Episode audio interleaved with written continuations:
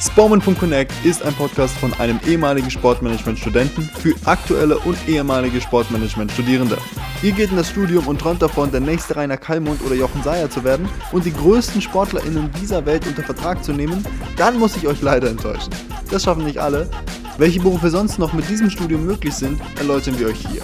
Spawmans aus aller Welt werden hier interviewt und werden euch erzählen, wie ihr Berufsalltag aussah, was sie im Studium angestellt haben und vor allem, wie ihr Weg zum Beruf aussah, um euch Inspiration und Motivation zu geben und eure Blickwinkel auszudehnen.